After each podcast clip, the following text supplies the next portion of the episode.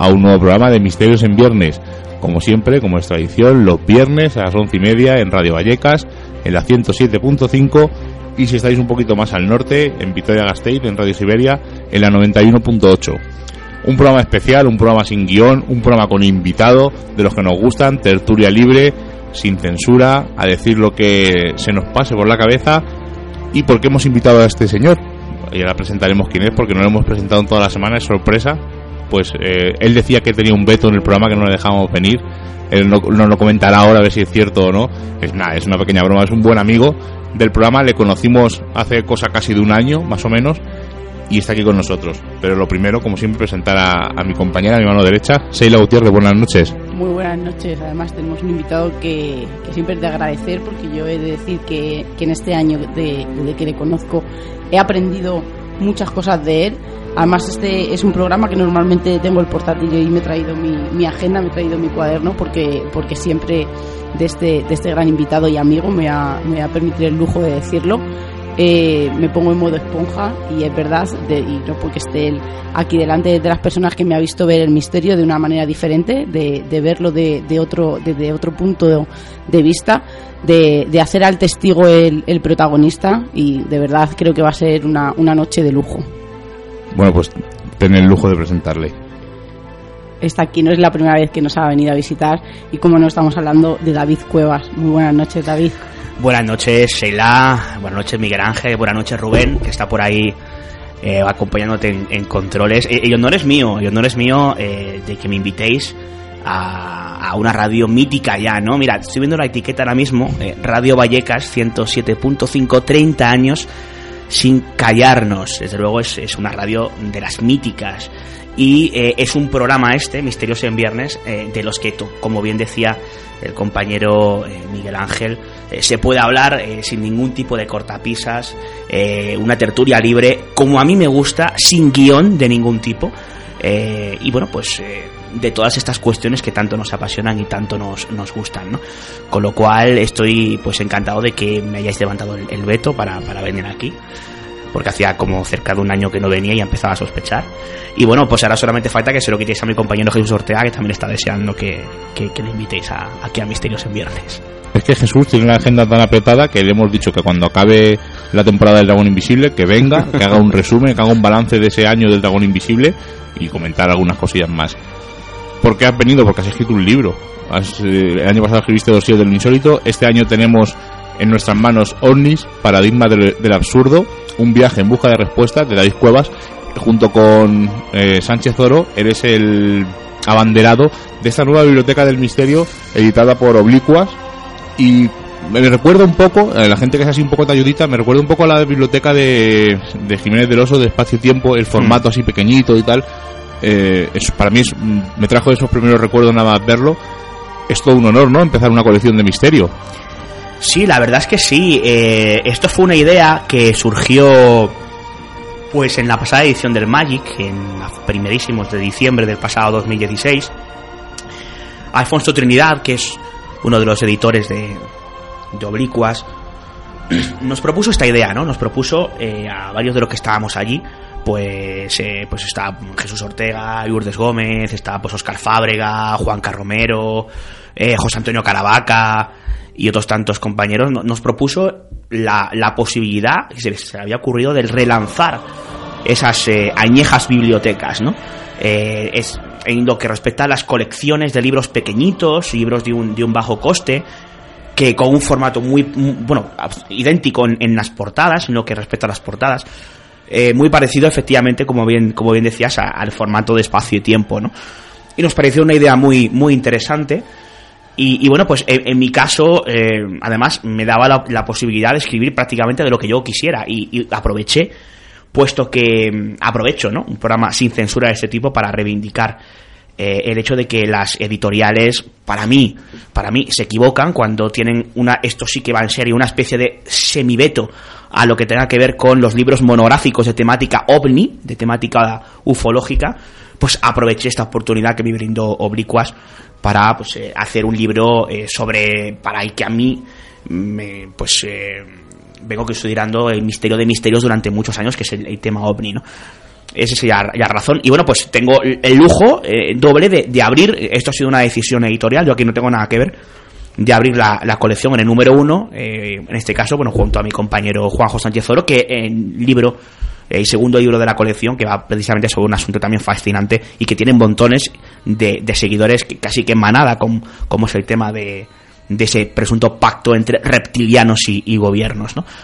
Y bueno, más títulos que irán viniendo durante los, eh, las próximas, los próximos meses en esta biblioteca del misterio, que desde luego yo creo que es, es muy, es muy recomendable, ¿no? Todo lo que va a seguir por ahí y, y, todos los autores que van a ir desfilando, a menos durante esta primera tanda de, de libros.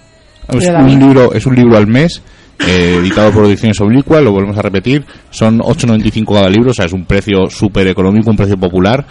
Y son libros chiquititos, son libros de una, por ejemplo, que tengo, de, el de David que tengo aquí en la mano, son unas 130 páginas, no llega, son libros mmm, tamaño bolsillo, pero el, el, tamaño da igual, ¿no? Es, es, la apuesta que hace Trinidad por este formato, por esta libertad a los autores mm. y desde luego eh, nuestro apoyo de Misterios en Viernes. Y yo creo que todos los aficionados al misterio, por 9 euros al mes, eh, merece la pena. Y siempre son temas interesantes. He visto los autores que has comentado, que hay temas muy curiosos y oye pues hay que apostar por este tipo de formatos que luego nos quejamos de que no hay libros de misterio pues oye cuando salen y más de esta forma tan popular mm. yo creo que deberíamos comprarlo todos sí además eh, bueno eso de qué tamaño no importa depende a quién le preguntes todo hay que decirlo pero pero hecho hecho la broma eh, sí eh, es cierto que que yo creo que lo tiene un poco todo, es un todo en uno, ¿no? Es una colección de libros, autores interesantes, temas monográficos la mayoría de ellos eh, y eh, un precio muy barato, que es, uh -huh. siempre eh, se quejan, y yo me incluyo, nos quejamos claro. a veces de, del alto precio de, de, no todos, pero sí algunos libros, ¿no? Que para el contenido que, que tienen, eh, quizá 20, 20 y tantos euros por un libro de 300 páginas, pues hombre, a uno no deja de sorprenderle, y sobre todo con según qué libros, ¿no? Aquí son libros que no llegan a 9 euros, eh, unas 130 páginas más o menos cada libro, eh, y, y, con autores que yo creo que ofrecen info, eh, pues eh, información en este caso de, de, calidad. Yo soy un poco la excepción en ese sentido. No. Pero pero no. yo creo que es, es, es interesante porque hacía mmm, cerca de entre 20 y 30 años no la de espacio y tiempo desde primeros mediados de los 90 o sea hacía más de 20 años que no es hay una colección un poco de este de este formato. De hecho la última colección eh, ligeramente parecida a esta es el archivo de misterio de Iker Jiménez que es una colección que salió hace 15 años no eh, con lo cual, bueno, pues eh, yo creo que está, está bien reivindicar un poco ese formato de colección y, y, a ver qué tal funciona, ¿no? Porque hace, insisto, 15 años que no sale nada parecido en España en lo que respecta a este tipo de, de formato, ¿no? Pues va a funcionar bien, además, como tú bien has dicho, es un precio casi simbólico por el que pagas por, por esta información.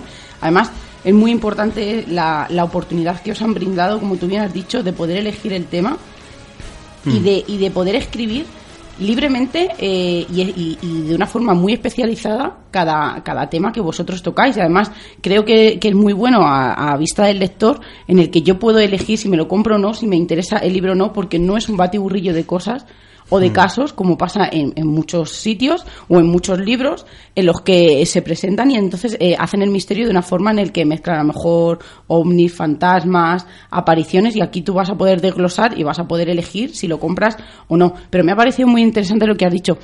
Eh, no entiendo el motivo de algunas editoriales de desestimar el, el tema ovni. Dicen que no vende.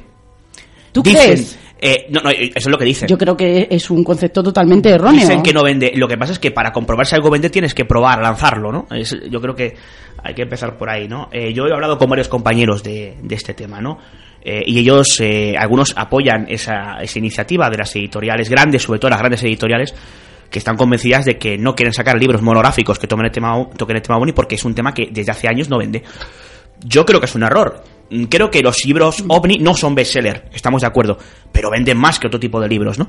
Cuando se han hecho eventos relacionados con la ufología, ha venido montones de personas. Claro. Yo puedo contar una experiencia propia, año 2012, yo organizo en Guadalajara, que no es precisamente la meca, eh, digamos, de, de la población geográfica española, un congreso dedicado íntegramente al fenómeno ovni. Vinieron más de 200 personas y organizamos desde un programa local, pues como, como, como puede ser este, ¿no? De Misterios en Viernes, era, en este caso la Dimensión Límite.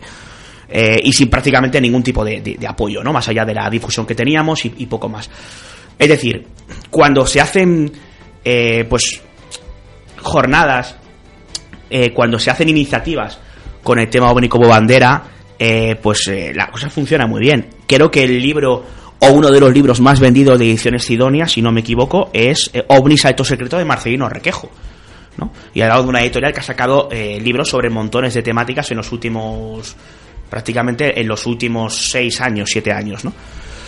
Con lo cual, mm, bueno, yo considero que todo lo que tenga que ver con el tema OVNI interesa, puede vender mucho más o un poquito menos, pero interesa.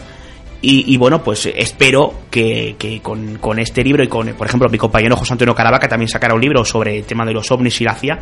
Esperemos que, que susciten el interés que creemos que, que suscita realmente todo lo que tenga que ver con los ovnis que este año están de moda porque se cumplen 70 años dentro de un par de mesecitos el 24 de junio de este año se cumplirán 70 años de este eh, avistamiento de Kenneth Arnold aquel 24 de junio del 47 en el que nuevos objetos en el monte Rainer en Washington fueron avistados por este piloto civil Kenneth Arnold, que cuando bajó la prensa le preguntó qué había visto y él explicaba que había visto una serie de objetos extraños que hacían movimientos como, como si cuando tiramos una especie de platillo al agua se mueve de esa forma un tanto, bueno, pues salta, eh, saltarín, eh, de alguna forma eh, ondeando. Y bueno, y el periodista de turno, eh, escribió que el señor Kenneth Arnold se había eh, pues eh, topado con platillos volantes, que era una, una catalogación, un término que se inventó el periodista, no el Kenneth Arnold. Y es curioso porque a partir de que un periodista se inventa un término que poco tiene que ver con lo que realmente vio Kenneth Arnold, que posiblemente fuera algo explicable, a Salas Horton o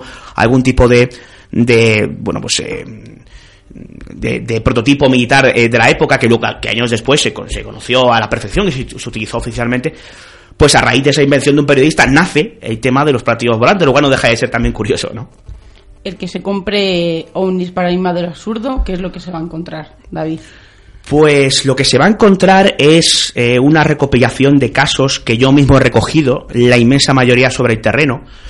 Yo soy un, ya lo sabéis, ¿no? Yo soy un gran aficionado y una persona que reivindica por encima de todo en estos temas el trabajo de campo, ¿no? El ir al lugar, el hablar con el testigo, en intentar contrastar esas informaciones. Y, y, yo lo que ofrezco aquí son um, 40 casos, de los cuales hay aproximadamente una docena que son inéditos, o sea, nunca los había publicado en formato escrito, eh, en los que los testigos son protagonistas y en los que esos objetos volantes no identificados son aún más protagonistas, si cabe, ¿no? Son una serie de narraciones, insisto, eh, vividas en primera persona por los testigos, a raíz de las cuales, que es un poco lo que he querido cambiar, quizá, eh, la diferencia entre este libro y mi anterior libro, Dos seres de lo insólito, quizá radica en que a raíz de los casos recogidos voy quizá un pequeño paso más allá e intento, intento sacar una serie de...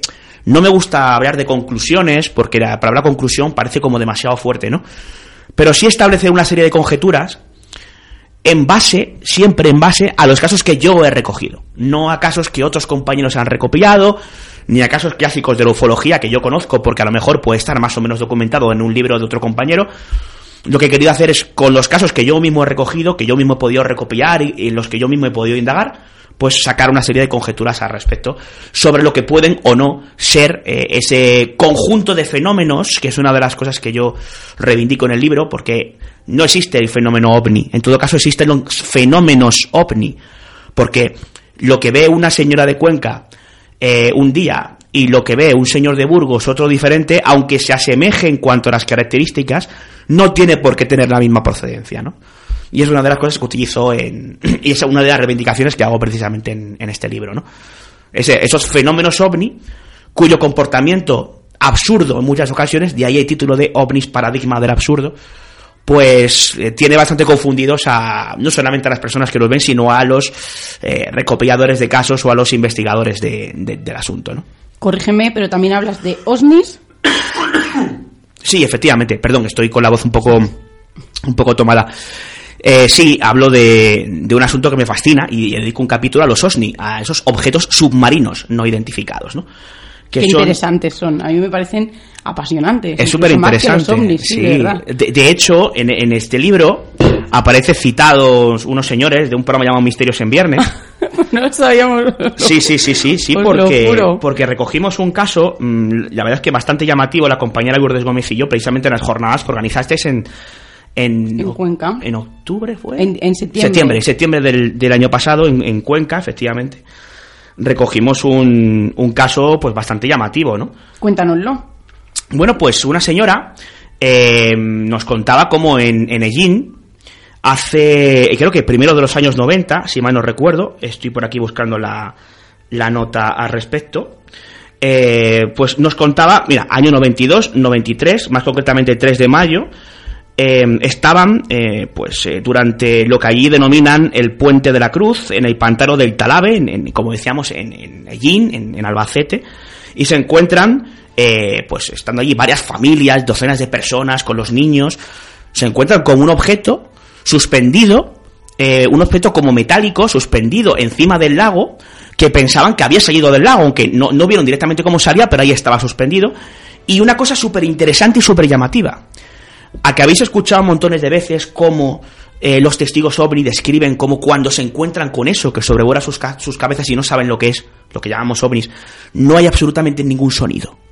¿no? Es el sonido del corte del viento, incluso no, no, es que aquello que se encuentran no suena, sino incluso hablan de que eh, hay un silencio absoluto en ocasiones en lo que respecta, por ejemplo, a la naturaleza que rodea el lugar donde se ha visto. Por ejemplo, los pájaros dejan de cantar, los grillos no se oyen, como si se parase el tiempo en un momento dado, ¿no? Es una de las características.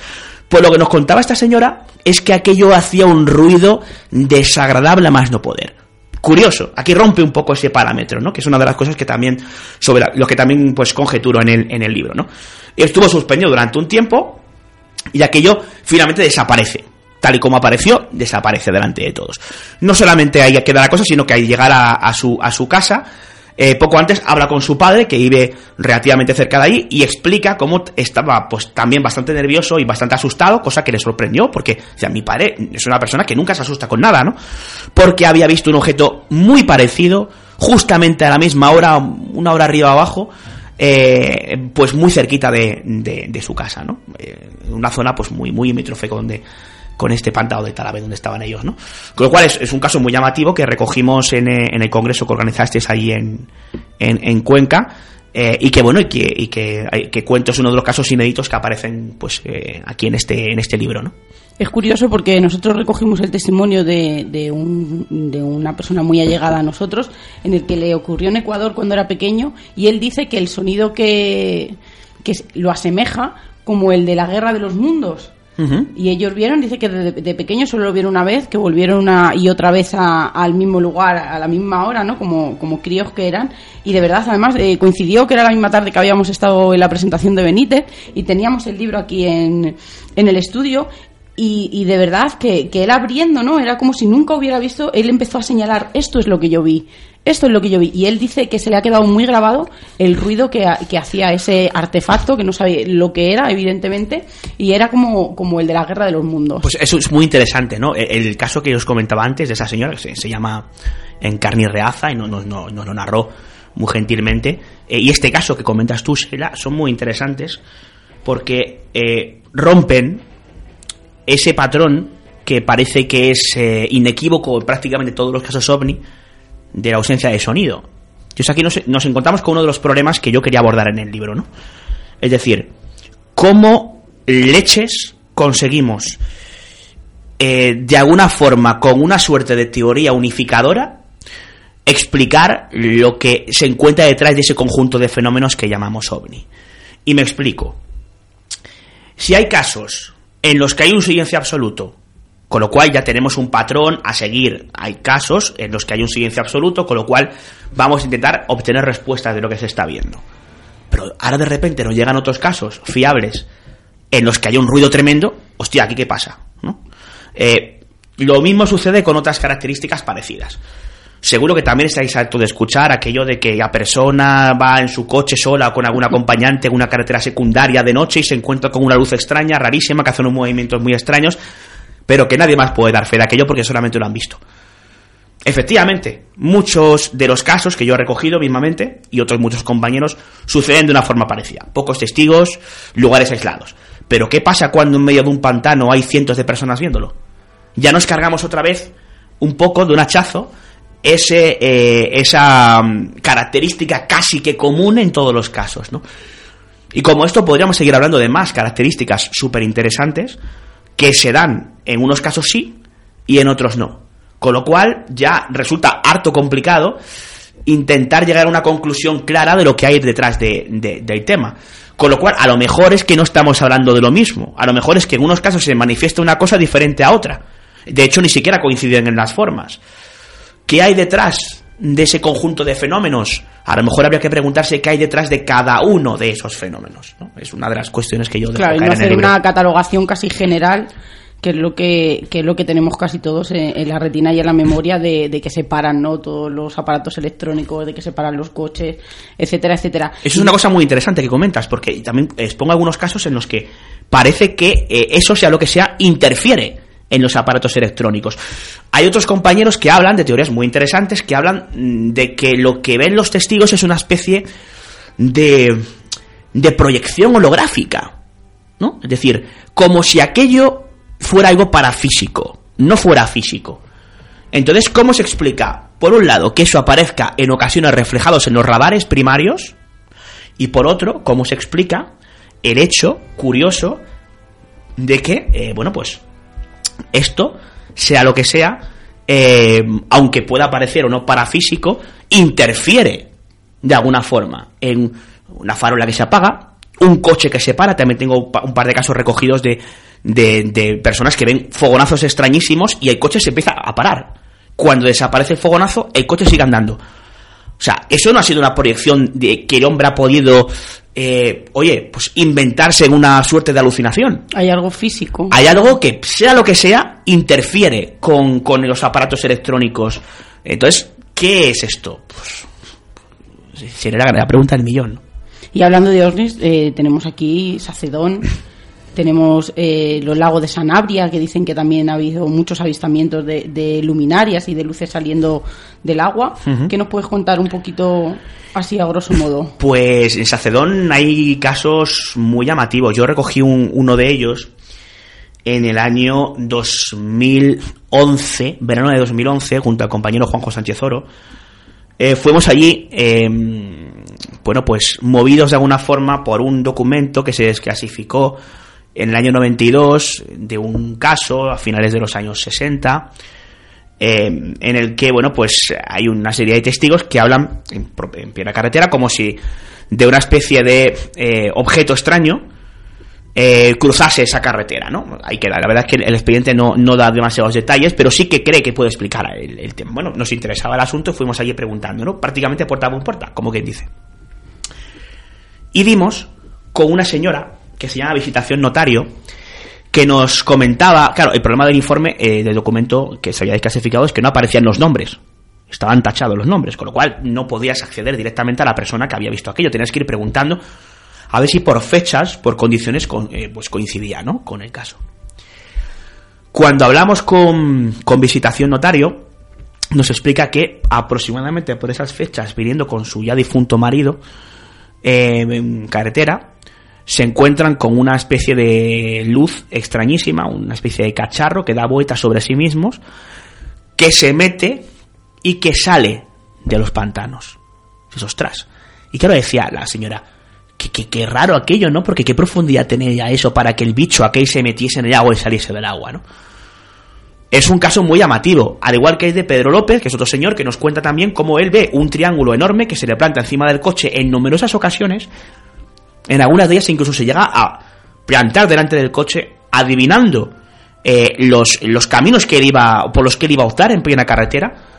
Y había una cosa que, que caracterizaba este, estos extraños encuentros, ¿no? Y es que aquello, sea lo que sea, siempre iba hacia el eh, pantano de Entrepeñas o la, la presa de Buen Día, ¿no? Siempre. Hacia el agua o desde el agua. ¿Qué relación hay entre el agua y estos objetos? No lo sabemos, pero parece ser que algunos de ellos, por las explicaciones siempre que los dan los testigos, tienen una curiosa relación con, con las aguas, hasta el punto de encontrar algunos casos muy llamativos. Yo recojo en el libro otro caso inédito, que me lo brindó un oyente de Espacio Blanco, eh, que nos habla como eh, estando en, en una zona de costa, no solamente esta persona, sino, sino otras tantas ¿no? que, que- que estaban por allí, pues se encontraron con que con que el, en- más concretamente el, en, julio, no recuerda si en el año 78 o 79, María Dolores Abad Coello, que es la señora que nos lo contaba, nos explica cómo estando en, fechas de, de, esa, de, la Virgen del Carmen, sobre las 2 de la, de la mañana, estaban en, en, un, en un chalet de Seraco, en, Valencia, que, que, está entre Gandía y, y Cullera, y entonces un familiar de ellos, que tenía pues la eh, tenía la, de alguna forma la, eh, la costumbre de leer a altas horas de la madrugada mientras el resto dormía, estaba en el pues en el balcón y les despierta a todos que estaban durmiendo diciendo venid a ver esto que no os lo vais a creer. Salen nuestra protagonista y, el resto de la familia, que había pues otras tres personas durmitando en la casa, salen al balcón y se encuentran con una esfera súper extraña que se planta encima de, del, mar Mediterráneo, ¿no? Que tenían ellos en visual desde lo que era la terraza. Y explica cómo aquello empieza a echar una serie, una especie de rayos hacia abajo y el agua empieza a hervir a raíz de sea lo que sea lo que aquella cosa empieza a proyectar hacia el agua. El agua hirvió Aquello se movió, hizo movimientos muy extraños, las farolas de una plaza cercana se apagaron y eh, se quedaron bastante estupefactos con, con aquello. Esto duró varios minutos y es uno de los casos que a mí más me llama la, atención, ¿no? Que el agua hierve. No solamente eso, tengo otro caso recogido en las Islas Canarias, más concretamente. Eh, otro oyente de Espacio en Blanco nos ponía sobre la pista de, de este asunto y también es realmente llamativo por una sencilla razón porque eh, aquí nos encontramos lo que yo denomino eh, absurtipo. ¿Qué es esto del absurtipo? Es, son los arquetipos del absurdo, son esas cuestiones que son casi que hasta cierto punto marcas de veracidad de los casos ovni en cuanto al absurdo del mismo. Y este se lleva la palma, porque lo que nos cuenta esta persona es que eh, esto pasó en Las Palmas de Gran Canaria, febrero del año 1976, jugando al fútbol con, unos chavales, tenían aproximadamente unos 10 años, se encuentran eh, en su vertical, donde estaban jugando, tenían una buena perspectiva del, del Atlántico, y se encuentran con que una especie de esfera extrañísima y enorme se dirige hacia el agua y se mete en el agua, pero con la característica de que, sea lo que sea, al entrar, no desplaza el agua, no desplaza masa acuática. Y aquí tenemos un problema porque eso es imposible. No puede sumergirse un gran cuerpo en el agua sin desplazar masas de agua. Entonces, ¿de qué estamos hablando? ¿De una especie de proyección? Volvemos a lo mismo, a lo mejor era una proyección, pero es que en otros casos esa proyección produce efectos electromagnéticos en las cosas, se aparecen los radares. Con lo cual, es otro de los casos extraños en los que los testigos se quedaron bastante eh, sorprendidos, no solamente de que aquello entrase en el agua, sino que salió de nuevo y vieron como aquello volvía a salir y se perdía a una velocidad vertiginosa, ¿no?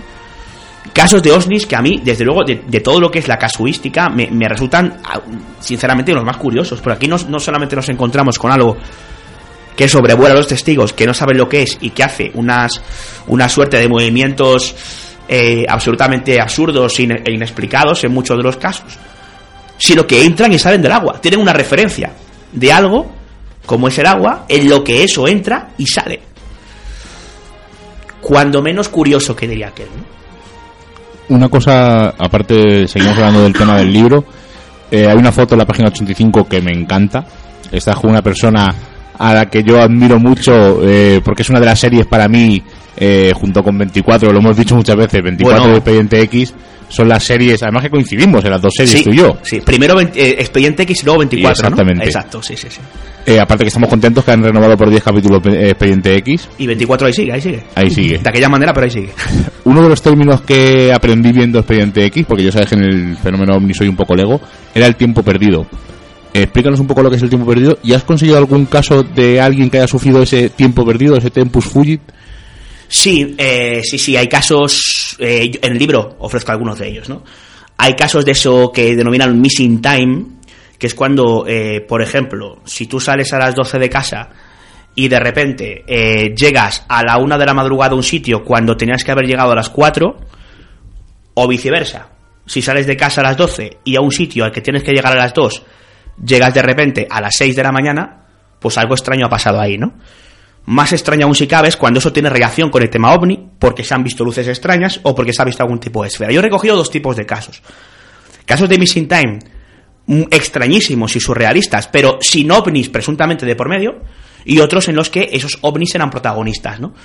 Eh, yo recojo un caso, José Antonio Blanco Arroyo, eh, Arrojo, perdón, en, hablamos con él en Marchagaz, que es un pueblo de Cáceres muy cerquita de las Urdes, que es otro de los lugares a los que yo dedico, de hecho, un, un capítulo completo en el que estaba incluido este, este caso, ¿no?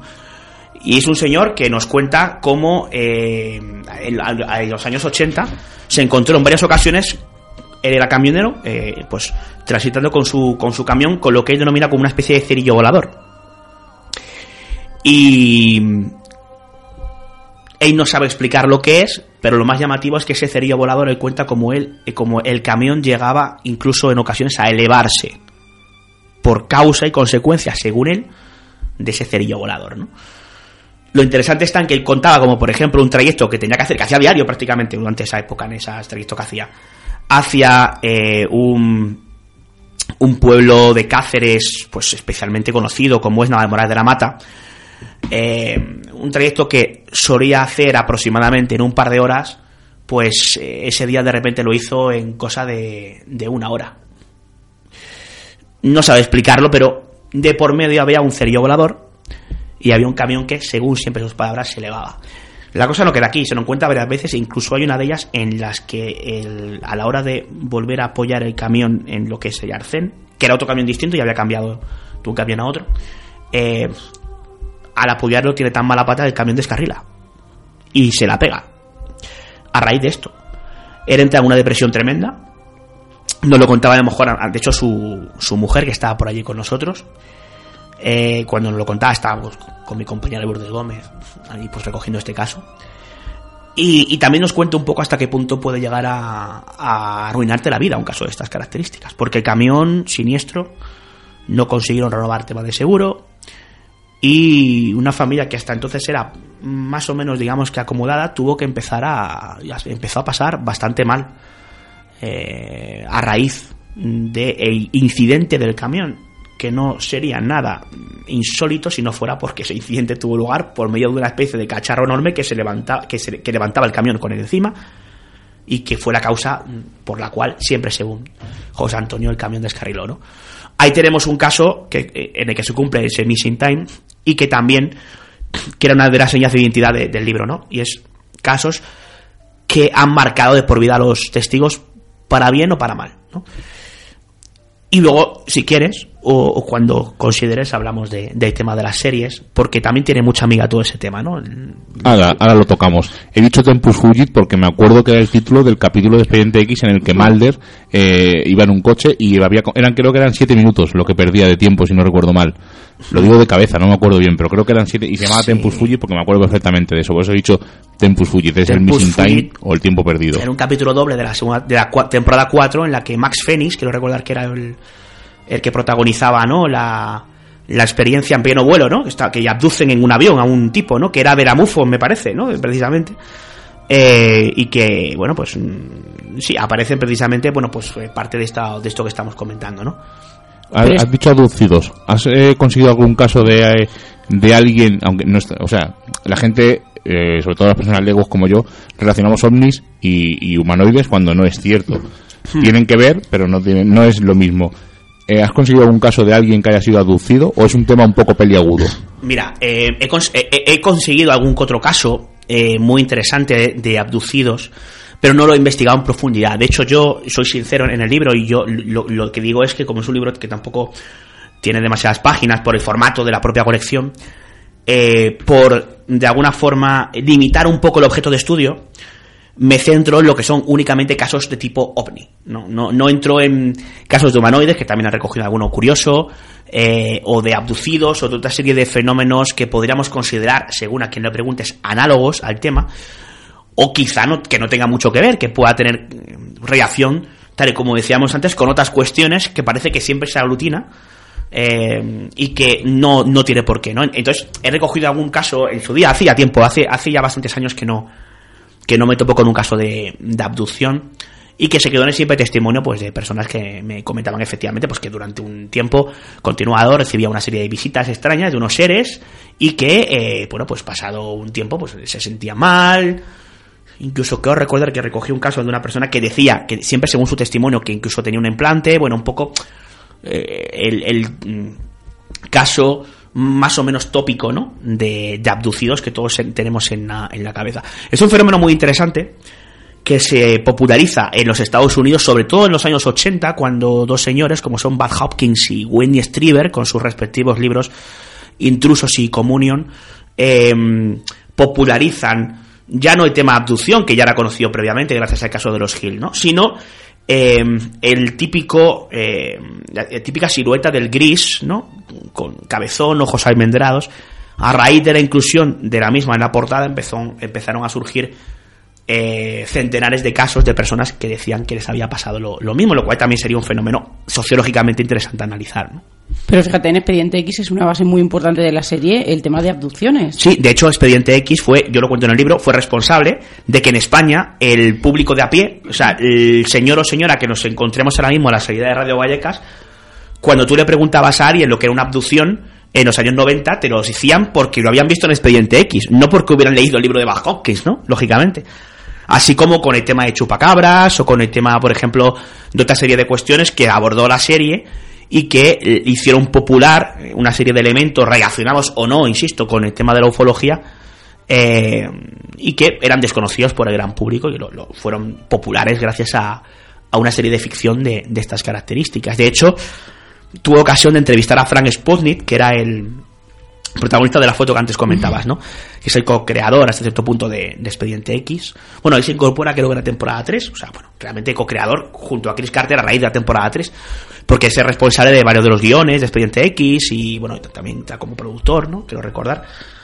Y él me... Yo le preguntaba sobre ese tema, ¿no? Sobre algo que me parece también un tema súper interesante y es, como buen seriéfilo que soy, como vosotros, si alguna de esas series que están dedicadas a temas de tipo paranormal o ufológico están o no inspiradas eh, en asuntos reales en los que los guionistas pues, o de los que los guionistas beben para crear esos guiones, ¿no? Y yo- dijo que sí, ¿no? Claro, yo le pregunté a, a Sputnik y él me decía que, que bueno, que, que sí, que efectivamente, bueno, a ver, en expediente que la pregunta era un poco absurda porque está claro, es decir, cuando tú ves expediente X, las referencias a casos reales, Por eso. es, eso, eso, están ahí, no, no hace falta preguntarles si se han inspirado porque en el propio guion está claro. Podríamos desglosar cada capítulo y podríamos enumerar, eh, incluso en, En todos. algunos, una página llena de testimonios. Prácticamente en todos los capítulos de Expediente X, prácticamente hay alguna referencia, bueno, sobre todo en las primeras temporadas, ¿no? Alguna referencia a algún caso real. Que si Padre Pío, que si Saibaba, que si. eh, etcétera, etcétera, etcétera, ¿no? Que si Rosenheim, que sea, siempre hay referencias reales a, casos que, han acontecido, ¿no? Con lo cual esta pregunta sobraba. Yo lo que le pregunté es si él creía en la posibilidad de que los casos que se narraban en el Expediente X hubieran podido suceder a personas de a pie. Y él me contaba algo muy interesante. Y me decía que, que, así, que así había sido, que, que él era muy escéptico, como la gente Scully, eh, pero que a raíz de que se le empezaron a narrar o a contar ciertas historias, en ese sentido, él ya era un escéptico más moderado. eh, que habían aportado ciertos, eh, ciertos datos en los casos que se le habían narrado relacionados con experiencias, eh, digamos, de tipo anómala o relacionadas directamente con la ufología, que a él ya le habían hecho pensar en la posibilidad más que probable de que aquello no fuera algo eh, de tipo inventado, de tipo alucinógeno, sino que efectivamente hubieran ocurrido de, de forma real. De hecho, si queréis, podemos escuchar al propio Frank Sputnik. Tenemos por aquí el corte. Are you personally interested in paranormal activity and ufology in real things? Um, I wasn't before the X-Files. Pues antes de los expedientes X, no, la verdad. Pero sí que hice expedientes X tantos años que no pude evitar interesarme en actividad paranormal, en vida extraterrestre, en todo tipo de fenómenos eh, sobrenaturales. Y la verdad es que era un poco como Scully, ¿no? Eh, como Scully era escéptico, pero conocía tantas personas que clarísimamente decían, de manera racional, que describían experiencias que han vivido como que no podían explicar de otra manera, que la verdad es que me han convertido en un escéptico más humilde. pues no solo hablaste con este señor, que es toda una figura en la serie, como has dicho, co-creador junto con Chris Carter de, de Expediente X, sino que has hablado con otro señor que va a volver a una serie que pensábamos que no iba a volver nunca más, pero que vuelve ya, o sea, en, en, días casi podemos decir. Estamos hablando de Twin Peaks, hablaste con David Lynch, toda una figura. Sí, efectivamente, tuve ocasión de poder preguntarle personalmente a, a David Lynch sobre un asunto del que yo creo que no pensaba que le fueran a preguntar. Eh, y es sobre los elementos de tipo paranormal o ufológico que aparecen salpicados en la trama de Twin Peaks, sobre todo lo que es su segunda temporada, ¿no? Y aprovechar también para preguntarle sobre si él había tenido algún tipo de encuentro a, ese respecto y demás, ¿no? Le hacía una serie de preguntas un poco en esta línea. Y en vez de contarlo, si os parece, directamente escuchamos la, la pregunta al propio Lynch para contextualizar y escuchamos lo que nos dice el propio David Lynch, creador de Twin Peaks, sobre eh, concretamente este tema que yo creo que nos apasiona a los que estamos aquí ahora mismo. ¿no? Le voy a hacer una pregunta extraña a Mr. Lynch. Me encantan las preguntas extrañas. bueno, eh, ahí va. ¿Por qué decide incluir elementos eh, ufológicos y sobrenaturales en su serie Twin Peaks? aprovecho también para preguntarle por su opinión sobre estos fenómenos como tal y, bueno, ya que estamos, ¿ha vivido algún tipo de experiencia de este tipo a nivel personal? No, no he tenido experiencias así. Hay un mundo que podemos percibir en la superficie, pero todos presentimos que hay más en él de lo que se ve a simple vista. Pero no es algo que puedas representar, son ideas que tenemos, ideas que vienen y que nos gustan. Y tanto Twin Peaks como otros films se basan en este tipo de ideas que me vinieron. Twin Peaks or any other film is based on ideas that came. One day you don't have an idea, the next day you don't have an idea, the third day an idea comes. Puedes estar varios días, uno, dos, tres, y de repente te viene la idea, te encanta y la transportas a un medio de expresión u otro. Tienes esa idea y te dices, algo va a pasar, esto va a suceder, y entonces ocurre y sientes que es raro, pero es lo que ha salido de esa idea.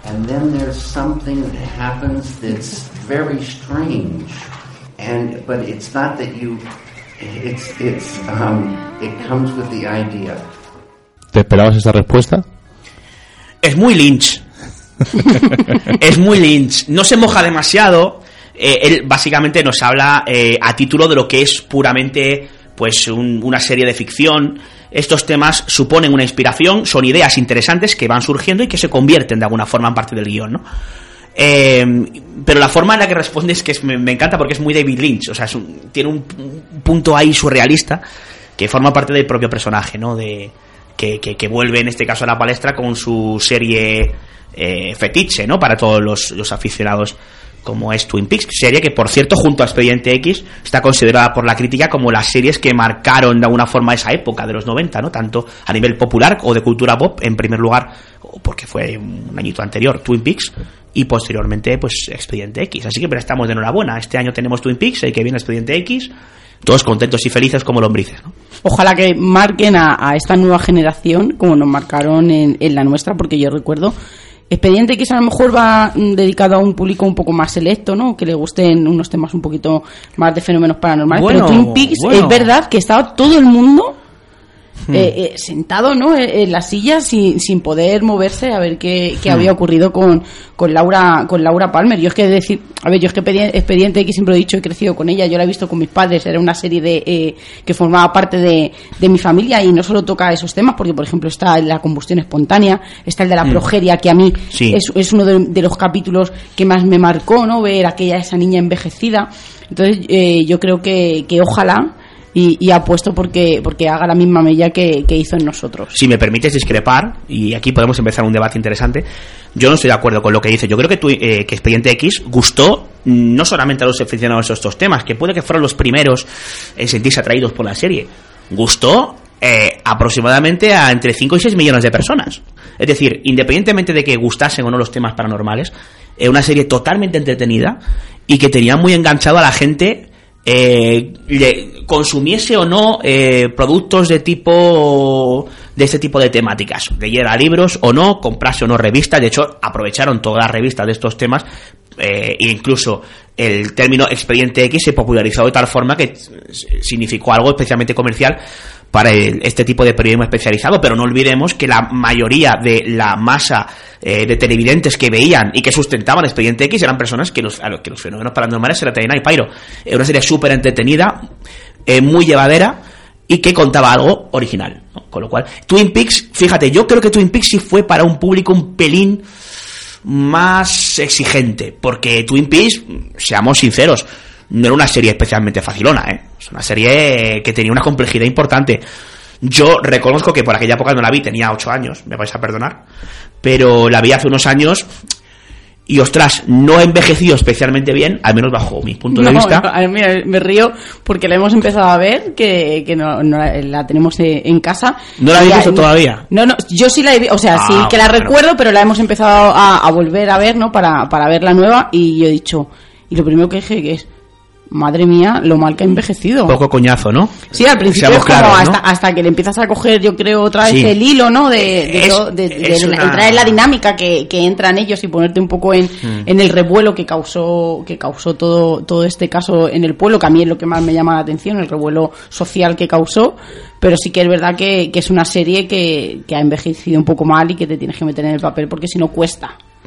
Sí, es, es, hay que reconocer que, es una serie que es, muy, es muy buena. Yo, aunque no sé si os pasa como a mí, que cuando veo algo que no me termina de gustar, no dejo de reconocer que lo que estoy viendo tiene calidad, es bueno.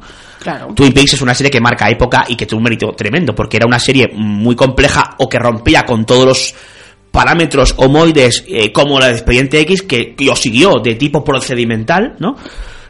Que era una tarea muy continuada, con una premisa interesante de a ver quién había matado a la muchacha, pero al final lo de menos en Twin Peaks era a ver quién había matado a la muchacha. Era todo tipo de, de historias, eh, cuanto más surrealistas mejor, salidas de la, eh, hasta cierto punto, un pelín perturbadamente de Twin Peaks, tan perturbada como genial, ¿no? Todo hay que decirlo. Con lo cual, eh, yo creo que no me ha marcado una generación Twin Peaks, al igual que no la ha marcado la última temporada de Expediente X, creo. Eh, de hecho, no se acaba de entender. Las generaciones atraídas por la fama previa de Expediente X no ha acabado de, de pillarle tranquillo. Mira, nosotros tenemos Pequeño Explorador. Danos tu opinión. Rubén, por favor. De, de, Expediente X. A ver, pues no era fan de Expediente X. Empezamos a ver la, la primera temporada, la empecé a ver con mi padre y la verdad me parecieron un rollo los primeros episodios. No hemos vuelto a seguirla. Y estos últimos episodios, pues ya que estaba puesta esta última temporada, pues me uní a verla. Y claro, es que no sigo la dinámica de, Expediente X, por lo tanto a mí los episodios, lo único que me gustaron así fue la trama inicial, porque primero y el último, de la semana. Claro, porque el, claro, el monstruo de la semana era como y, y nosotros decíamos, madre, si nosotros estamos deseando que saliera, ¿no? las nuevas generaciones no están acostumbrados a los capítulos procedimentales, están acostumbrados a las tramas continuadas. Y pero es que Expediente X, para ser fiel a su espíritu, es que una serie procedimental, sabe de las tramas continuadas que a lo mejor aquí Miguel Ángel me, me degüella en directo, pero me vas a perdonar, es que los primeros, los primeros capítulos de la trama mitológica de las primeras temporadas no tenían ni pie ni cabeza. O sea, a mí me aburrían como una ostra. Al contrario, me encantaban los de la trama procedimental, ¿no? Y, estoy totalmente de acuerdo. A partir de la tercera ya la cosa empezó a ser un poco más enrevesada. Los, como decir, los temas de la conspiración, como ellos decían, que además era un 25% de la temporada, o sea que eran muy poquitos. O menos. O a lo mejor, como mucho un 20, yo creo. Sí, una cosa así. Mm. Y para mí, Expediente X, a partir de la cuarta hasta la sexta es el momento álgido, ¿no? Expediente X, los mejores guiones, los mejores capítulos, la trama más interesante. Luego ya de las siete para adelante alargan, sigue siendo bastante bueno. E incluso hicieron una cosa muy arriesgada que es cambiar a los dos actores, tanto David Duchovny que se fue en la séptima temporada como Gillian Anderson que en la octava eh, también se fue, aunque salían brevemente en la novena, pero cambiar dos personajes eh, protagonistas por dos personajes que hicieron una buena labor, lo que pasa claro, la sombra de Mulder y Scully era muy alargada y no llegó al nivel que tenían no técnicamente ni históricamente ni de guion, que eran muy buenos, sino de carisma que tenían los personajes. De ese cariño que, teníamos. Yo creo que más que una cuestión de riesgo, Miguel Ángel, eh, yo creo que fue una cuestión de, que no le quedaba otra. Es decir, Duchovny estaba hasta las mismísimas de Expediente X, Gillian tres cuartos de lo mismo, nunca mejor dicho, consiguieron que Anderson se quedase. Yo creo que con una yo creo que en la octava temporada sí, sí, tuvo un papel absolutamente protagonista. En la novena sí es cierto que se relega quizá un personaje más secundario pero lo mantuvieron. Entonces, bueno, hasta el final, los último capítulo doble de, de, True, en el que aparece de nuevo Duchov, ¿no? Em, yo creo que no es que arriesgaran, es que directamente no, no les quedaba otra. Entonces, era o continuar estirando una fórmula que funcionaba, o, o acabarla y decidieron continuarla para unos con más tino que, que para otros, ¿no? Yo creo que todo lo que sea material de la serie siempre bienvenido, porque si te gusta genial y si no te gusta, pues no va a desmerecer lo anterior. Es lo mismo que pasa con las películas eh, remakes o con, en este caso, las nuevas temporadas de Expediente X o, Twin Peaks, ¿no? Habrá que ver qué hace bueno de David Lynch. Hay cierta expectación, son 18 capítulos, si mal no recuerdo, con una trama cerrada, o sea, acaba definitivamente Twin Peaks, no, no hay idea de volver a continuarla, lo cual está muy bien porque por lo menos ya parte, mm, cosa que no pudo hacer Expediente X o u otras tantas series, ¿no? Como perdidos, con un final claro y específico y estipulado. Eh, y aquí sí se puede hacer, porque sabemos que tenemos 18 capítulos y que tiene que acabar. Con lo cual, bueno, a ver con qué nos sorprende David Lynch. Yo no soy un apasionado de Twin Peaks, ya lo digo, la vi, me pareció interesante, voy a ver con cierto interés la nueva temporada, pero no soy un gran acólito de Lynch. O sea, lo, lo, lo, lo, pienso y así, y así lo digo, ¿no? No, es que Lynch o le amas o le odias. Es como Woody Allen o ciertos directores que o lo amas o los odias. Son Pero me parece muy curioso que David lo haya querido integrar en, en su libro, siendo tan cortito, esas referencias y cómo, cómo influye, no solamente el libro, que evidentemente son, son cosas que marcan y hacen huella dentro, dentro de uno, pero también eh, cómo el fenómeno ovni eh, llega a la pequeña pantalla, vamos a decirlo así, y las referencias y todo, y, y, y cómo no, nos cambia ¿no? a veces esa perspectiva que tenemos de, de algunos casos, incluso que que como bien has dicho tú, antes de que lo dijeras, yo estaba pensando que evidentemente desglosando cada uno de los capítulos de, Expediente X tendríamos un montón de testimonios, tanto en España como alrededor del mundo, en los que, que se evidencia todo lo que allí cuentan y que es posible y puede ser real lo que, lo que habíamos visto en, en la pantalla de casa. ya lo decía el capítulo piloto, lo que van ustedes a ver está eh, basado en informes documentales reales, ¿no? Sí, yo en el libro quería incluir esto el capítulo por dos cuestiones. Primero, para descongestionar un poco, está un poco a mitad del libro, porque son caso, caso, caso, caso, caso, ¿no? Y era para cambiar un poquito el, el ritmo. Luego, que no se confíen los, los posibles lectores, porque después hay más casos todavía, ¿no? Pero bueno, eh, era un poco la idea. Y segundo, era cubrir un hueco que yo creo que no estaba cubierto, ¿no? En el libro de este tipo. Es decir, se habla, se ha hablado mm, de algo entendido, con cosas muy interesantes sobre la influencia que ha tenido o eh, que se ha tenido de eh, el, el tema ovni en la gran pantalla. Pero no se suele hablar de la pequeña pantalla. Y estamos hablando de que la pequeña pantalla ya ha relegado en las nuevas generaciones, como la de Rubén, a, eh, la, gran pantalla. Es decir, hay un montón de series de televisión más o menos contemporáneas que hablan del tema ovni, que están funda- fundamentadas en, si no casos muy específicos como Expediente X con nombre y apellidos, sí en ciertas historias en las que han bebido los guionistas y que he querido incluir en el, en el libro. Ahí pues comento series como Los 4400, como Invasión, como Taken, Abducidos, como Dark Skies y cito otras tantas, ¿no?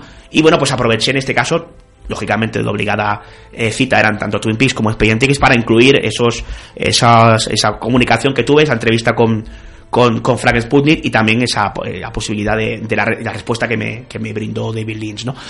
Cubre un hueco que yo creo que no estaba muy no era especialmente conocido y es de, de las series inspira series de televisión inspiradas en el en el tema ovni y que yo considero que hasta como ha pasado con ciertas películas puede influenciar a ciertos testigos a la hora de definir lo que han visto inspirados no en la película de turno sino en una serie de televisión. De hecho los Hill cuando definen lo que su, su, su, adi- su abducción hay quien cree que está sacado de un episodio premio eh, previo de la, de la serie creo que era The Outer Limits ¿no? o, o Twilight Zone una de estas series ¿no? se llamaba de, de Shield de hecho eh, con lo cual, bueno, ahí tenemos ya una referencia antigua de un caso mítico que pasa eh, a, digamos que, los anales de lo, eh, de lo anómalo, inspirado precisamente o supuestamente en una descripción o una serie de, de elementos que aparecían en una serie de televisión. ¿Eso puede volver a pasar? Yo creo que sí. Porque eran de lo, lo que ya, la gran pantalla, eh, el cine se está haciendo ahora para televisión. Y la afición eh, seriéfila que hay y la, la cantidad de presupuesto o de ingenio que se está destinando a la pequeña pantalla era impensable, ya que la, televisión era algo menor hace 30, hace 20 años, hace prácticamente 20 años, ¿no? David, te quería hacer eh, para ir terminando una última pregunta que, que creo que Miguel y yo no la, no la hacemos siempre es eh, el fenómeno ovni, como mucha gente dice, está parado, ya no hay nada que hacer o sigue adelante, hay testimonios nuevos, lo único que, que no hay soportes o gente que, que, haga trabajo de campo, como tú bien has dicho, que a mí me parece muy importante para seguir engordando esos dossiers que hay y todo y todos los conocimientos que tenéis sobre, sobre el fenómeno ovni. Bueno, yo, yo ya dije cuando vine aquí a, a Misterios Invierno otra vez y sigo manteniendo. De hecho, yo en este libro dedico un capítulo, un capítulo un tanto polémico, yo soy consciente de ello y que ya ha levantado ciertas cierto debate que eso es muy interesante, ¿no? Sobre el tema de la figura de testigo, ¿no? Yo soy un gran defensor de, la figura de testigo, no siendo así con otros compañeros que se dedican a, estas cuestiones desde un punto de vista quizá un poquito más crítica, ¿no? Necesaria, pero, pero más crítica. Entonces, eh, yo eh, creo que los casos ovnis se siguen produciendo, lo que pasa es que no hay personas, no hay encuestadores, no hay eh, periodistas que hagan trabajo de campo para recoger esos casos.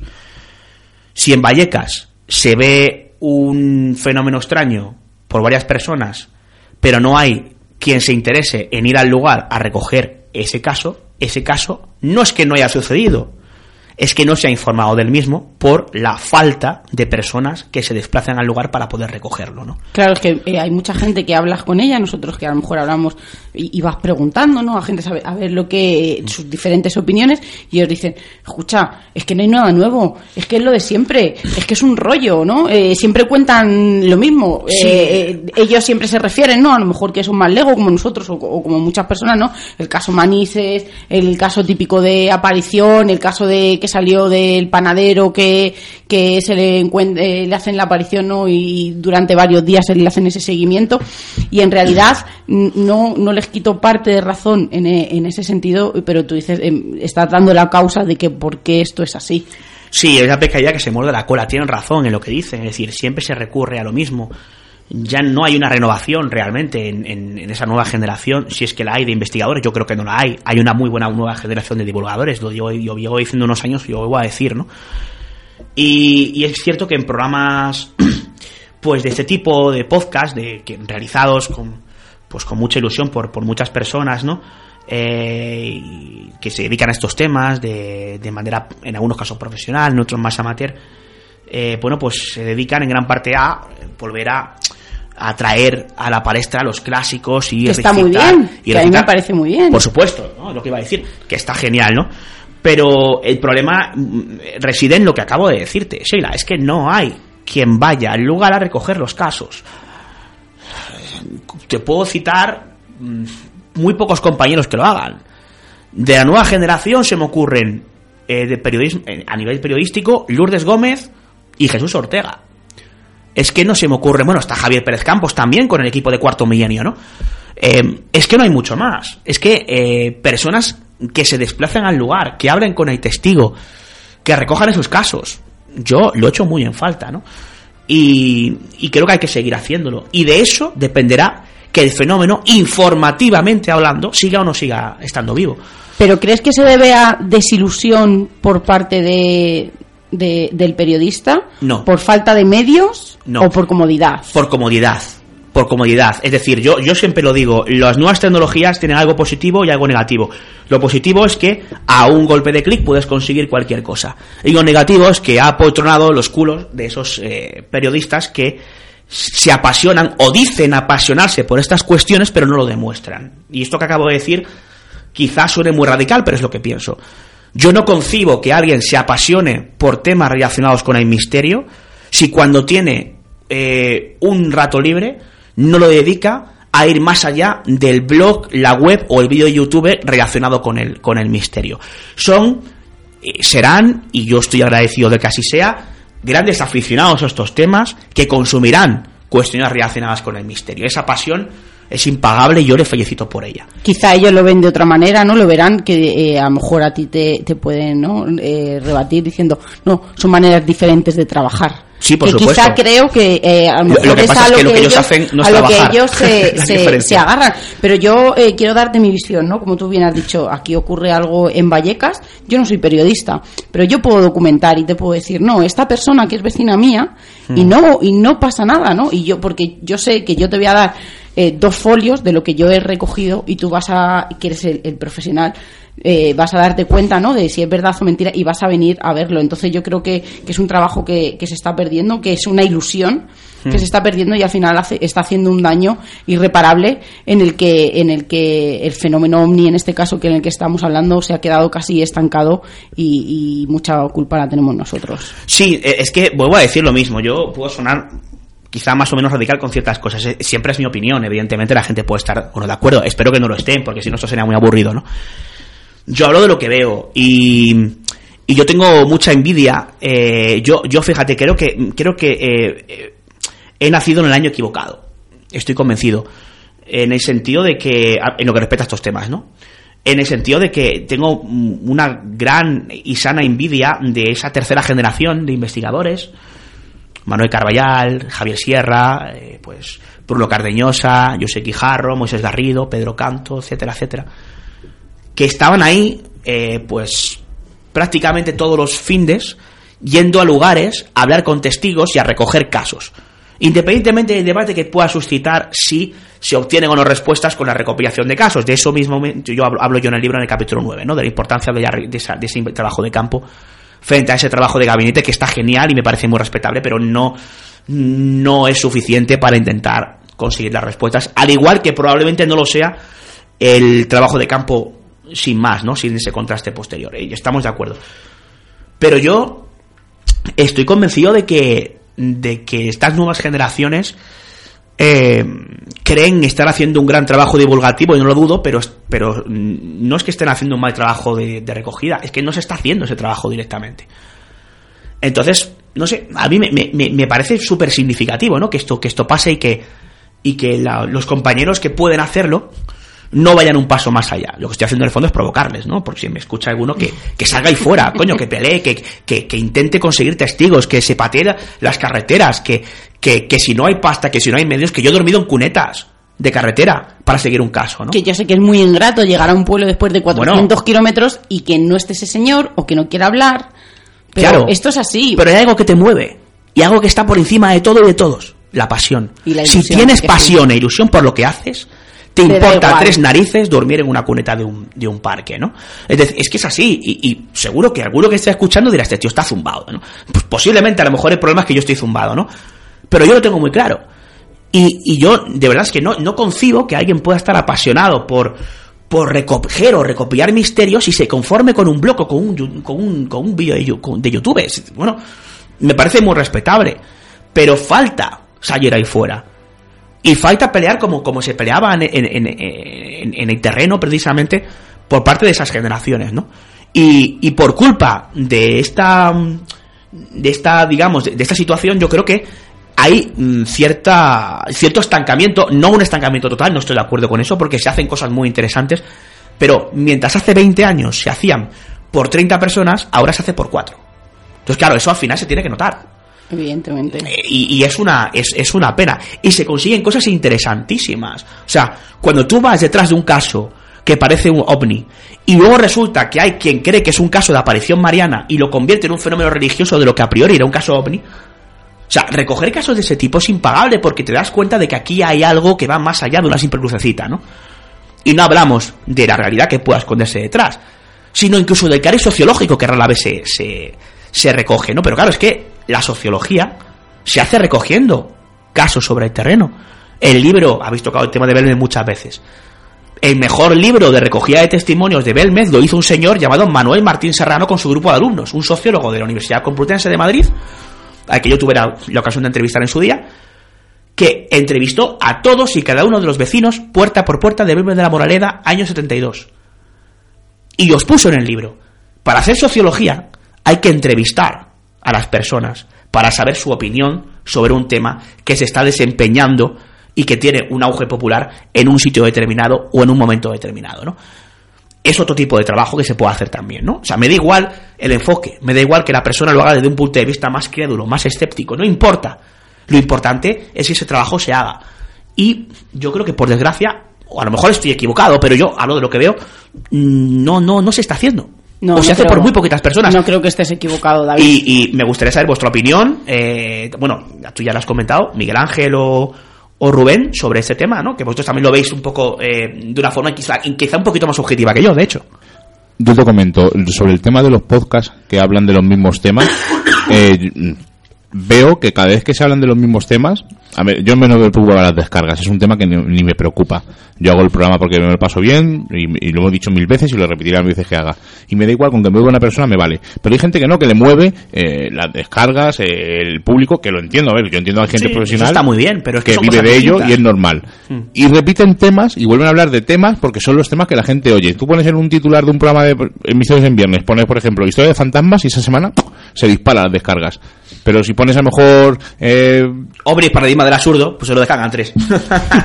no, o sea, bueno, vamos, a, ver- vamos a llamarle tertulia paradigmática para darle ahí un vuelco curioso.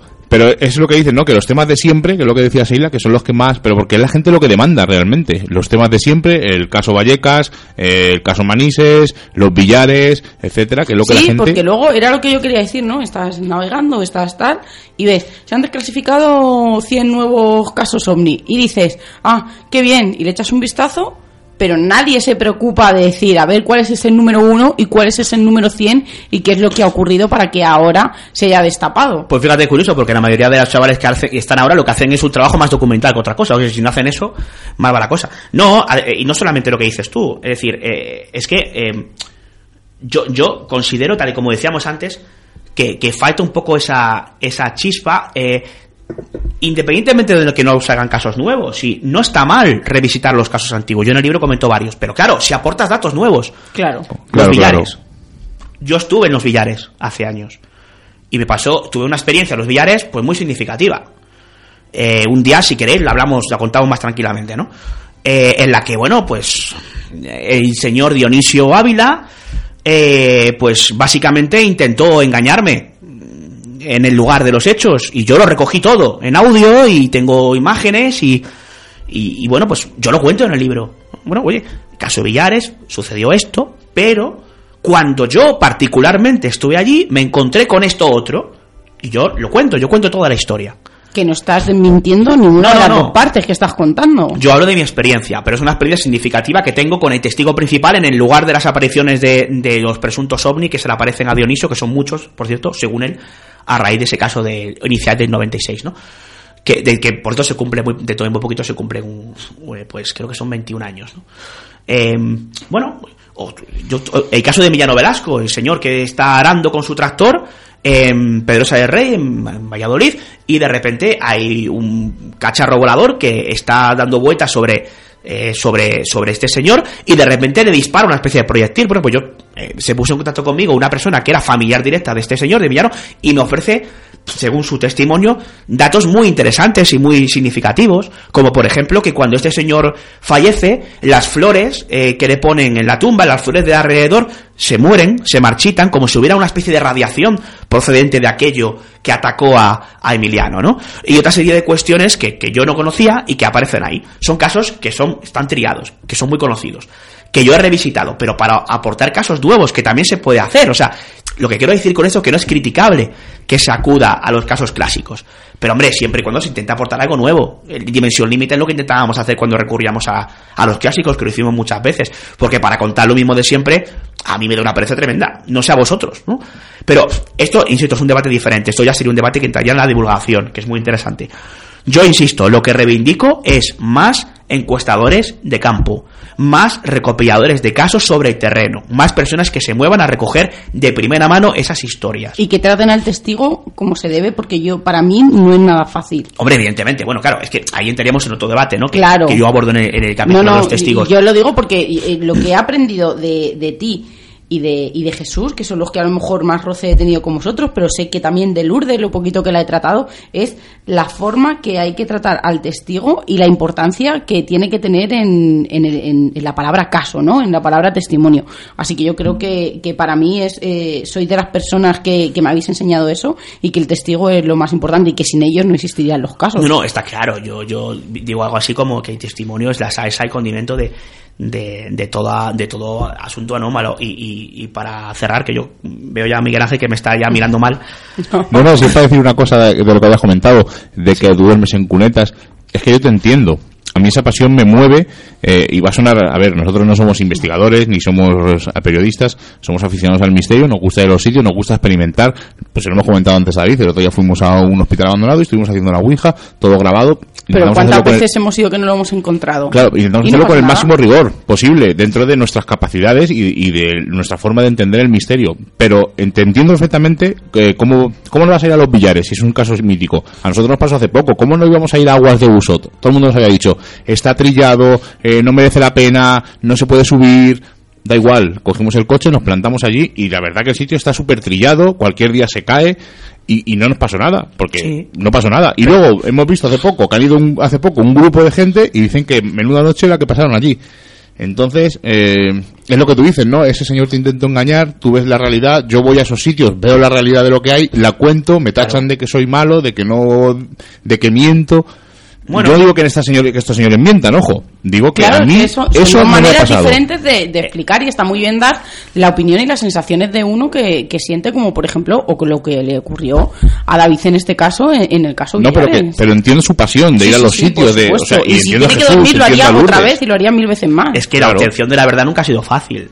Y ahora decía Manuel Vicente, ten cuidado cuando buscas la verdad porque corres el riesgo de encontrarla, ¿no?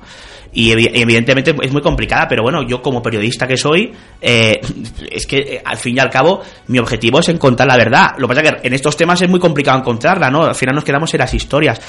Pero es así. Yo el fin de semana pasado me fui a Cantabria eh, a ver a Jan Michel Vale, muy bien, me lo pasé estupendo con unos amigos. Pero es que al día siguiente yo estaba en Garabandal hablando con testigos. Qué suerte. Quiero decir, claro, es que al final todo va unido. ¿sí? No das puntadas sin hilo, ¿no? Eh, cuando hay gente que dice, no, es, algunos compañeros me decían, ¿no? Hace, hace no mucho, hace un año, dos años, bueno, todos los veranos me lo repiten, ¿no?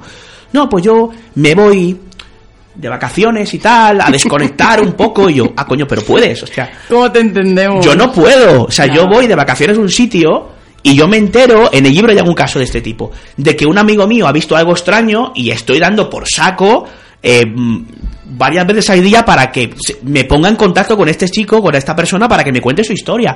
Porque esto no es una cuestión profesional como tal. Es un modo de vida. Es un modo de. que también puede serlo y ojalá lo fuera, ¿no? Es un modo de vida, es una forma de ver estos temas. Entonces, hay veces que eh, ves ciertas cosas que te sorprenden mucho dices, jova, cuánta pasión parece que le pone este tío, pero lo único que le interesa son las descargas del podcast. No, porque tú podías haber ido a tu concierto, hubieras descansado y tú hubieras venido, hubieras hecho un poco de turismo. Claro, ¿sabes lo que pasa? Que yo para desconectar del mundo no hay ruido, lo que hago es irme a los sitios a buscar casos. Claro, pero nosotros entendemos perfectamente porque nosotros las vacaciones las planeamos para, para hacer esas cosas y, estamos eh, totalmente felices, porque es lo que tú dices, yo no, no voy a entender eh, el ir como fuimos, no sé, pues, pues, como tú a Cantabria y estar al lado y no visitar Garabandal. Para mí, claro sería como, como el ir, por ejemplo, a Burgos y no ir a ver la catedral. Claro, que de hecho a la vuelta pasamos por Burgos y nos metimos a ver la catedral de Burgos, ¿no? pero y no fuimos a la puerta porque ya se nos iba el tiempo, ¿no? Pero bueno, que vosotros estuviste también por ahí, ¿no? Pero es lo que decimos, esto que comentamos un poco a modo de ejemplo, es decir, esto es, una, es un modo de vida y lo hacemos, al final lo hacemos porque nos apasiona y porque nos gusta, ¿no? Y, y así seguirá siendo durante los próximos años, mucho me temo, ¿no? Bueno, y, en fin, cada uno puede vivir estos temas de la forma que considere y es absolutamente respetable. Aquí estamos hablando de nuestra forma de vivir estos temas y de lo que nos sorprende más o menos, ¿no? Pero yo creo que es importante, insisto, en que aquellos que crean en estos temas, aquellos que, les ilusionen estos temas, eh, en vez de de estar, más o menos pendientes de las descargas que hacen, estén más pendientes de aportar algo nuevo a los oyentes que es algo que a mí me obsesionaba con Dimensión Límite, me obsesionaba con la sombra del espejo, ahora entramos en el camino de la divulgación, ¿no?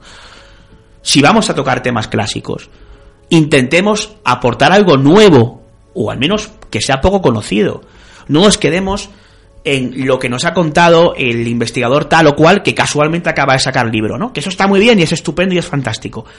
Pero nuestra misión de cara al oyente es intentar ser riguroso con lo que hacemos honesto con lo que contamos, sobre todo en la forma de contarlo y ante todo honesto a la hora de narrar, contar o aportar algo que sea más o menos conocido, que al fin y al cabo es el germen o la semilla que mueva a todo buen periodista cuando quiere publicar o quiere dar a conocer una historia. Y es que esa historia sea o nueva o al menos obtenga, Ampliada, detalles novedosos, eh, o bien por, porque son noticiables eh, por el momento contemporáneo en el que se desarrollan, o bien porque no son conocidos en, en estos casos. Yo el, fin de semana, eh, o sea, el fin de semana que viene, eh, si todo va bien, voy a estar en Fátima junto a unos compañeros, porque la noticia está ahí, ¿no? y porque me interesa mucho todo ese, toda esa historia, ¿no? Porque van a beatificar a los pastorcillos, ¿verdad? Efectivamente, ¿no? Según bicentenario y ahí estaré junto a, junto a unos compañeros, ¿no? Entonces, bueno, pues esta es la, esta es la idea. Eh, así es como lo vivimos y así es como lo hemos contado, ¿no? Como diría claro que sí. Carrascal. Jo, muchísimas gracias, David. De verdad, eh, estaríamos, ya lo sabes, horas, horas, como, como hacemos muchas veces, pero creo que ha quedado muy, muy claro esta nueva colección de libros que es algo muy la biblioteca del misterio que para mí es una cosa muy emocionante para todos los públicos, para todos los bolsillos, así que hay que, como siempre decimos, apoyar a la cultura.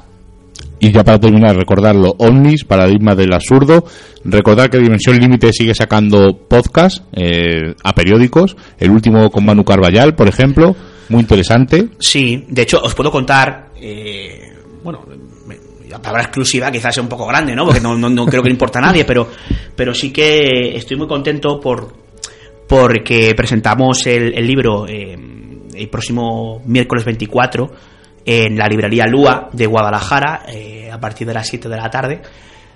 No por el hecho de que lo presentemos, ¿no? Que eso, bueno, pues estará mejor o peor, sino por con, con las personas con las que lo presentamos, ¿no? Estará por ahí un buen amigo como es Ángel Arroyo, que es investigador local, Estará también Daniel Valcárcel, que es un militar que trabaja en un servicio de guerra electrónica. Eh, eh, pues, para hablar un poco de la reacción que hay o no, que yo la desarrollo en el libro entre la guerra electrónica, las maniobras, los ejercicios militares más bien con el tema ovni. Y va a haber, va a estar también Daniel Motos, que es un testigo ovni que aparece en el libro y cuya particularidad, aparte de ser un testigo que ha tenido ocasión de toparse con algo extraño en, varias ocasiones, que es un militar que trabaja para el ejército del aire, ¿no? Que tiene una perspectiva yo creo que un poco, un poco diferente. Así que bueno, pues insisto, la idea es eh, aportar nuevas visiones, nuevos conceptos o eh, también intentar dar esa pátina de seriedad que merece en este caso el tema que nos atañe, como es el de los objetos volantes no, no identificados. Pues nos quedamos con esa cita el 24 de mayo. ¿Sabes la hora? En Guadalajara. Guadalajara, la librería Lua. ¿A qué hora? A partir de las 7 de la tarde. Estaremos por allí unos cuantos y, entre los cuales estarán Misterios en Viernes allí. Por supuesto que sí. Con, con nosotros. Y bueno, pues intentaremos pasar un rato entretenido eh, y dando voz a personas que rara vez hablan mm, abiertamente de esto que tanto nos apasiona y que tiene las de, de OVNI, ¿no? Y ya para finalizar, recordar que todos los martes, en Poniendo las Calles, alrededor de las 5 menos cuarto, una cosa así, David Cuevas tiene su sección sobre el misterio, que lo podéis escuchar en directo que además es un tío valiente que decirlo, que va en directo a hacerlo, que son horas introspectivas. Más que las nuestras. Más que las nuestras. La pasión, que es lo que decíamos, cinco menos cuarto de la madrugada y es poco, ¿no? Es nada, no, en fin, bueno. Bueno, sí, eh, ahí estoy cada 15 días en, Poniendo las Calles, en el programa del Pulpo, ahí en, COPE, justo antes del programa de Herrera. Eh, y bueno, pues hablando de estos temas, de estos temas que nos apasionan también con los, con los testimonios, con los cortes, como como me suele gustar a mí, quizá no tanto a los oyentes, pero bueno, soy así de pesado, eh, porque creo que los, verdaderos protagonistas de la historia no es quien la narra, sino quien realmente la ha vivido, por eso me gusta mucho traer cortes. Eh, y bueno, pues ahí estamos, ¿no? Poniendo las calles, eh, cada 15 días, algún otro martes, pues hablando de, de estos temas a ciertas horas un poco introspectivas. Valiente soy que me escuche, ¿no? El que vaya Ya para finalizar, si alguien tiene algún testimonio ni le ha pasado algo, ¿Cuál es la forma más rápida de ponerse en contacto contigo? Ah, pues mira, agradezco que me hagas esta pregunta. De hecho, la última página del libro, como no, va destinado a esto, porque eh, me gusta ir a sitios, ¿no? Me, me gusta ir a lugares, presentar el, el, libros de este tipo, porque es la excusa perfecta para encontrarme con personas que han vivido hechos insólitos. Sí, porque es complicado, ¿no? El, llegar a quién le cuento yo esto, que, no, caiga en saco, roto, en saco roto o que me pueda ayudar a entender lo que me ocurrió aquel es, día. Es muy difícil. Yo, eh, yo siempre, bueno, Miguel Blanco ahí se porta muy bien conmigo cuando también voy, voy a Espacio en Blanco y demás eh, precisamente estaré en Espacio Blanco mañana, sin ir más lejos, eh, hablando un poco de, un tema fascinante. Siempre me, da paso para poder dar mis, mis vías de contacto para que la gente se ponga en contacto conmigo si ha visto algo extraño, ¿no? Y, y, sí, la gente sí que, no de, no de forma masiva, Pero sí que a raíz de, de Poniendo las calles, de Espacio en Blanco, algún oyente de Dimensión Límite, y, a raíz de ponerlo también en el libro, sí que me llegan algunas historias que, yo agradezco, ¿no? Pues un correo electrónico muy sencillo, dimensionlimite, arroba gmail.com. Y, y, bueno, pues en Twitter me tenéis en de Cuevas C y bueno, pues también en Facebook, en la página oficial de Facebook de David Cuevas, pues ahí, ahí me tenéis para, para narrarme lo que, lo que queráis, que yo estaré encantado de, no solo de, leer lo que me contéis, sino de desplazarme en cuanto pueda, si está fuera de Madrid, eh, personalmente para que me contéis vuestra, vuestra experiencia, ¿no? Así pues es como... Es un placer tenerte aquí con nosotros en los estudios de Misterios en a estas horas mm. nocturnas. Es un lujo poder decir que te hablamos de tú a tú, que hemos hecho una amistad. Para mí, mm, de las mejores personas que he descubierto dentro del mundo del misterio, y lo digo, no lo digo porque estés delante, sino lo digo siempre, hay ciertas personas que he descubierto que son sensacionales. Bueno, que tengas un buen programa no significa que tenga buen criterio. O sea, son cosas distintas, ¿no? Todo es respetable, ¿no? Por supuesto que sí. Así que es un placer y de darte las gracias y ya sabes que esta es tu casa y cuando tú quieras. Bueno, pues muchísimas gracias a, ti, Miguel Ángel, a, Sheila, a Rubén. Yo estoy encantado de estar aquí eh, para hablar de todas estas cuestiones de las que inicialmente hablamos y luego nos desviamos a otras, que es lo que que es lo que realmente suele pasar en estos casos y que yo agradezco. Y, y hombre, se agradece, ¿no? En formatos de este tipo en los que tienes más allá de 10 minutos para poder desarrollar historias que yo creo que cuya pasión es compartida por todos los que nos encontramos aquí, ¿no? No siempre pasa, ¿no? En, todas las intervenciones que, que hace uno, sobre todo cuando promociona el libro y demás, ¿no? Así que, pues, un placer. Y bueno, la Biblioteca del Misterio, libros independientemente de mí, interesantísimos. Hay una página web que es bibliotecadelmisterio.es Ahí podéis haceros con, los libros. Tenéis una oferta para aquellos que se quieran inscribir a, a la primera tanda completa de la, de la colección. Y bueno, pues ahí, ahí estaremos, ¿no? Y ahí seguiremos en nuestros respectivos medios, eh, pues intentando divulgar lo que nos apasiona y, recoger todo, todas aquellas historias que, que nos queráis narrar, Y dando guerra, que es lo importante. Eso es importantísimo. Y con pasión y con ilusión por adelante. Con eso, si tienes eso, la guerra está servida. Seila, muy buenas noches. Muy buenas noches, Miguel Ángel. Como ya hemos pasado el umbral mágico de la medianoche y nos reclama el misterio, nos ocultamos nuevamente en nuestras guaridas a seguir con nuestra vida mundana.